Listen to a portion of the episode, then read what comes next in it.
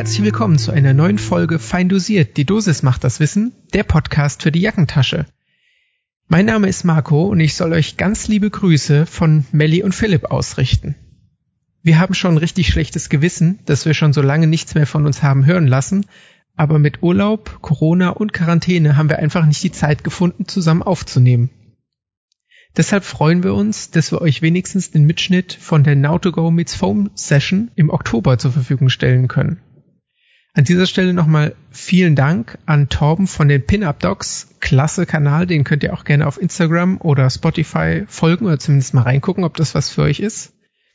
Danke auf jeden Fall an Torben, dass er uns das Video geschickt hat, dass wir euch die Tonspur hier zur Verfügung stellen können. Und wenn ihr die Präsentation sehen wollt, dann schaut gerne auf unserer Homepage www.fein-dosiert.de vorbei. Da findet ihr die volle Präsentation als Video. Bleibt mir nur noch zu sagen, ich wünsche euch viel Spaß mit dem Vortrag und dann bis zu der nächsten Folge. Herzlich willkommen auch nochmal von uns und vielen, vielen Dank, dass wir bei der Now to Go Meets Foam Session dabei sein dürfen. Ich möchte uns ganz kurz vorstellen. Wir sind Marco, Melli und ich, Philipp. Wir machen seit ungefähr Mitte dieses Jahres den Podcast Fein dosiert. Das sind äh, ungefähr immer 30-minütige Folgen über ein Thema, das wir versuchen von verschiedenen Seiten zu beleuchten. Und kurz zu uns, wir sind alle drei Referenten an der Rettungsdienstschule im Süden Baden-Württembergs beziehungsweise im Süden Deutschlands und genau, studieren nebenher noch Medizinpädagogik, beziehungsweise Melli ist dieses Jahr fertig geworden. So viel zu uns. Aber zurück zum heutigen Thema. Wir haben nur zehn Minuten Zeit und ähm, müssen daher ein bisschen durch das Programm hetzen. Wenn man hetzt, können immer Fehler entstehen und deswegen haben wir gedacht, ähm, nehmen wir das zum Anlass und möchten mit euch gerne über Fehlerkultur in der Notfallmedizin sprechen. Unsere Inspiration dazu kam so ein bisschen aus dem Video von Jens Schwind und Hans Erting. Jens ist Kinderarzt und Hans ist Pilot. Das Video ist Ende 2017 ähm, von der Deutschen Gesellschaft für internistische Intensivmedizin und Notfallmedizin auf YouTube gestellt worden und zeigt eben den Vortrag von den beiden zum Thema Fehlermanagement CRM. Und ihr seht unten rechts im Bildschirm einen QR-Code, den dürft ihr gerne abscannen und euch später das Video dazu nochmal anschauen. Ihr werdet so QR-Codes im Laufe der Präsentation immer wieder mal sehen und da haben wir euch entweder Videos, Artikel oder unsere Quellen dann verlinkt, wenn ihr da noch weiterlesen möchtet. Genau. Jetzt würde ich sagen, übergebe ich an Marco und der steigt mit euch ein. Ja, vielen Dank, Philipp. Ähm, du hast richtig gesagt, wir sind ja Pädagogen und als Pädagogen wissen wir, bei so äh, eng getakteten ähm, Vorträgen jetzt, da können wir nicht einfach äh, uns betanken lassen, da müssen wir unser Gehirn bisher aufnahmebereit machen. Und das machen wir am besten mit so Activator-Übungen. Und eine gute Activator-Übung kann so eine Rechenaufgabe sein. Wie wir hier sehen, ist eine Rechenaufgabe 5 plus 5. Darf jetzt jeder mal selber rechnen. Ja, ich hoffe, jeder ist auf 10 rausgekommen. Das ist für unser Gehirn keine große Schwierigkeit.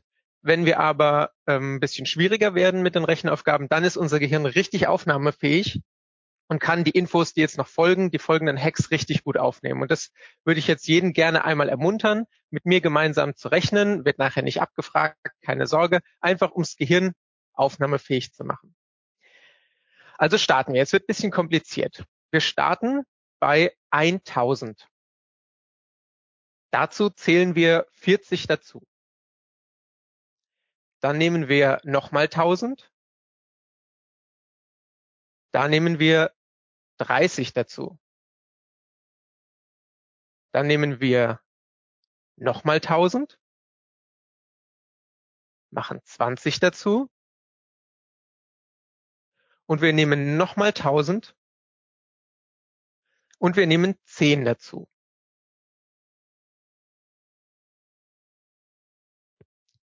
Gut, wenn ihr jetzt gerechnet habt, dann solltet ihr bei dem Ergebnis 5000 rausgekommen sein.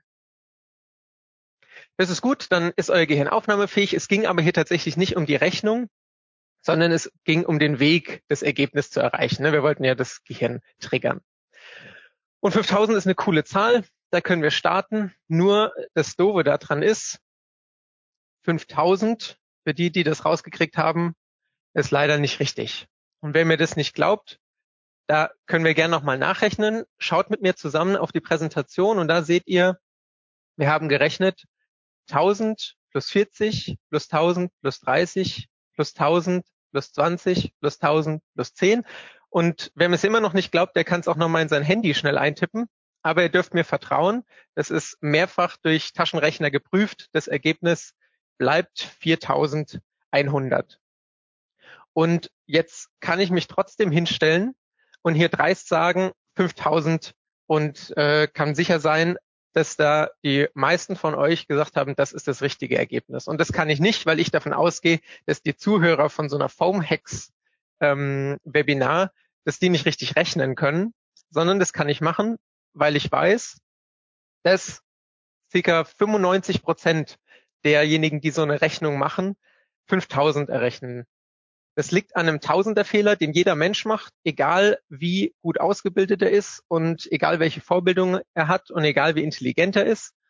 Das ist einfach ein programmierter Fehler bei uns im Kopf.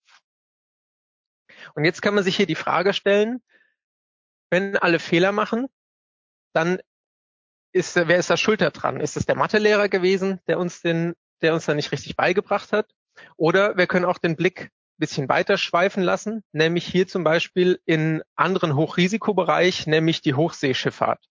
Ich wollte mal ein bisschen weg vom Rettungsdienst, schauen wir uns die einfach mal an. Und was wir hier sehen, ist ein Tanker beziehungsweise ein Frachtschiff und das sieht irgendwie ein bisschen müde aus. Ne? Es liegt auf der Seite und möchte gerne schlafen. Und jetzt stellen wir uns hier die Frage, wer ist der Schuldige? Ne? Der Auftraggeber, der zu wenig Zeit zum Beladen gegeben hat, der Kapitän, der nicht richtig lenken kann, das Schiff als technisches Versagen, das irgendwie einfach umgekippt ist, oder der Belademeister, der es falsch beladen hat, vielleicht auch das Wetter. Wer ist der Schuldige? Und wenn ich, wenn ich ähm, einen Schuldigen suche, dann finde ich auch irgendwann einen. Ne? Wenn es das kleinste Glied in der Kette ist, irgendwie derjenige, der irgendwie die Ladung an Ort und Stelle gefahren hat mit dem Gabelstapler. Und den kann ich dann schön an den Pranger stellen und kann sagen, du bist dran schuld. Und was ich dann erreiche, ist, dass der den Fehler nicht mehr macht, aber zwei Wochen später derselbe Fehler auf einem anderen Schiff passiert. Und das wissen wir, dass das eine Schwachstelle ist. Und deswegen ist die Frage, die wir uns stellen müssen, nicht, wer ist der Schuldige, sondern was sind die Ursachen? Wie kann es passieren, dass so ein Fehler entsteht? Und dann ist es eben nicht das Ziel, den Einzelnen an den Pranger zu stellen, sondern ich muss hinterfragen, was ist passiert, damit dieser Fehler entstehen kann. Und da möchte ich euch einmal kurz vorstellen, was hier passiert ist. Und zwar geht es hier um dieses Schiff. Das Schiff nennt sich Höck Osaka und da gab es im Vorfeld, so bevor die losgefahren sind, Lieferengpässe beim, beim Autolieferanten. Deswegen wurden viel weniger Autos geliefert als geplant. Dementsprechend wurde dieses Schiff auch falsch beladen. Nämlich ganz oben wurden die Autos reingeladen, wo sie hingehören und unten waren dann keine Autos mehr übrig, um sie reinzuladen. Als das Schiff dann losgefahren ist, gab es noch schlechtes Wetter. Das heißt, der Kapitän wollte ein bisschen Gas geben und dadurch, dass das Schiff unten leichter war, ist es einmal umgeschwungen und ähm, dann auf einer Sandbank aufgesessen und dadurch umgekippt. Und dieses Fehlerprinzip, wenn wir uns das mal anschauen, das sieht aus wie ein Schweizer Käse. Und wenn genau alle Löcher dieses Schweizer Käses übereinander liegen, dann entsteht unten, was hier als Losses definiert ist, wir können es als Fehler bezeichnen oder als kritisches Ereignis, dass die Scheiben übereinander liegen. Und wenn die Scheiben ein bisschen verschobener sind, wenn der die eine Käsescheibe bisschen anders ist, dann passiert der Fehler nicht. Und das ist das Ziel, was wir erreichen müssen, dass wir die Käsescheiben so verschieben, dass ein Fehler nicht beim Patienten unten ankommt in unserem Kontext. Jetzt ist, haben wir das Problem geschildert. Jetzt ist die Frage, welche Lösungsansätze haben wir da dafür? Und da kommen jetzt die Foam Hacks ins Spiel. Da gibt's nämlich das CIRS oder CIRS und das CRM in der Notfallmedizin. Und ich möchte euch da zwei Hacks gerne vorstellen.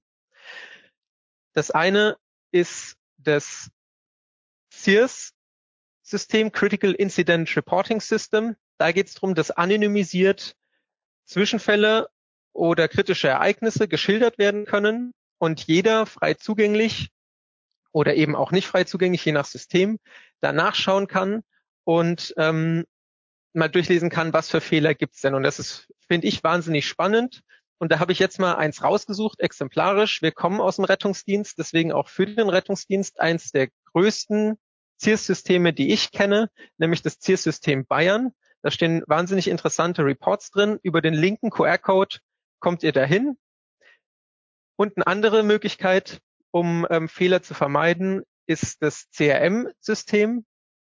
Ähm, die Grundsätze, denke ich, sind den meisten von unseren Zuhörerinnen und Zuhörern bekannt. Deswegen der Hack, der eigentlich dahinter steckt, ist, nicht viele wissen wahrscheinlich, dass diese Karte, die ihr jetzt hier im Bildschirm seht, mit den CRM-Leitsätzen, wenn ihr da auf den QR-Code geht oder auch auf die Website des InPass-Instituts, also das Institut für Patientensicherheit, da könnt ihr diese Karte kostenlos in Unmengen an Stückzahlen bestellen. Und das ist vielleicht auch insbesondere für die interessant, die in der Ausbildung tätig sind und diese Karten an ihre Auszubildenden weitergeben wollen. Kostenlos, kommt zu euch nach Hause, bestellt so viel ihr wollt und keine COI, wir kriegen kein Geld von Inpass. Wo wir aber gerade von diesen CRM-Leitsätzen sprechen, hat der Philipp noch kurz was für euch vorbereitet. Vielen Dank, Marco. Ja. Und zwar möchte ich auf einen dieser CRM-Grundsätze nochmal genauer eingehen, nämlich der CRM-Grundsatz verhindere und erkenne Fixierungsfehler. Fixierungsfehler kennen wir im Rettungsdienst oder in der Notfallmedizin mit Sicherheit alle. Ich glaube, der ein oder dass ähm, ihr zu einem Einsatz fahrt, die Leitstelle hat zur Atemnot alarmiert, dass wir sofort die Scheuklappe aufsetzen, okay, es wird irgendwas mit Atemnot sein, alles andere können wir erstmal hinten anstellen. Oder aber der Kollege kennt den Patienten oder die Patientin, zu dem wir fahren und sagt, ach Mensch, der hat immer Rückenschmerzen. Und ich denke, alles klar, Rückenschmerzen, das wird sein. Und ähm, ACS oder irgendwas Kardiales rückt bei mir erstmal in den Hintergrund. Ich habe also einen Fixierungsfehler begangen. Und um uns davor zu schützen, diese Fixierungsfehler zu begehen, ist es wichtig zu denken, okay, es kann nicht immer nur das eine sein, sondern wir müssen uns überlegen, was kann es noch sein. Und dazu haben wir ein ganz interessantes Tool gefunden auf der Seite von DustFoam, schon ein bisschen her. Und zwar ist das der Zufallspatientengenerator. Den Artikel hat Aurelia Hübner geschrieben ähm, und aus dem Englischen eben ins Deutsche übersetzt.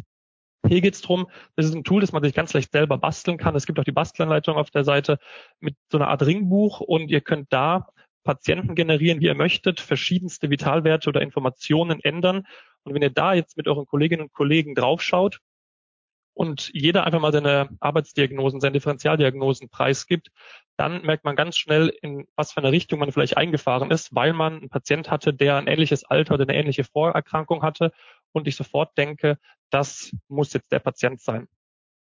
Wenn ich auf die Zeit schaue, da sehe ich, dass wir uns schon im Ende neigen. Deswegen einfach die Empfehlung rechts unten der QR-Code. Schaut es euch gerne an. Ist eine super Sache. Wir haben das selber schon ausprobiert und wir finden es ganz großartig. Wie am Ende von unserem Podcast möchten wir uns ganz kurz noch auf die Take-Home-Messages beziehen und euch drei wichtige Fakten mitgeben. Seid dankbar für Fehler, denn Fehler sind wichtig und sie verbessern die Chance, besser zu werden und nehmt jeden Fehler dankbar an. Hinterfragt dich selbst, deine Handlungen und reevaluiere immer wieder. Das ist auch ein CRM-Grundsatz. Frag also nicht immer, was denke ich, sondern warum denke ich das? Wie bin ich da hingekommen? Und im Bezug auf Marco nochmal, verschiebt öfter mal die Käsescheiben. Nutzt alle Ressourcen, um zu verhindern, dass eben Fehler passieren. Schaut, dass die Fehler nicht einfach durchrutschen können und beim Patient ankommen. Der Patient, der kann in der Regel nichts dafür oder er ist nur eine Scheibe dieses Käsemodells und ganz viele andere Scheiben haben wir in der Hand, können sie also verdrehen und verziehen, sodass der Fehler nicht beim Patienten ankommt. Das war's auch schon in aller Kürze. Wir bedanken uns ganz herzlich bei euch, sind für Fragen offen und die Links packen wir auch nochmal auf unsere Webseite. Da könnt ihr sie gerne nachlesen. Vielen Dank.